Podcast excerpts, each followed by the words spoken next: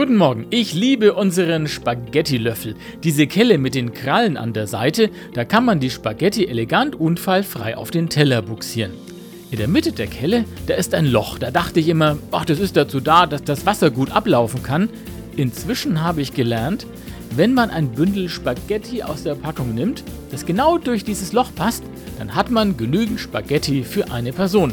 Ich finde das cool, einfach genial. Das nenne ich Liebe zum Detail.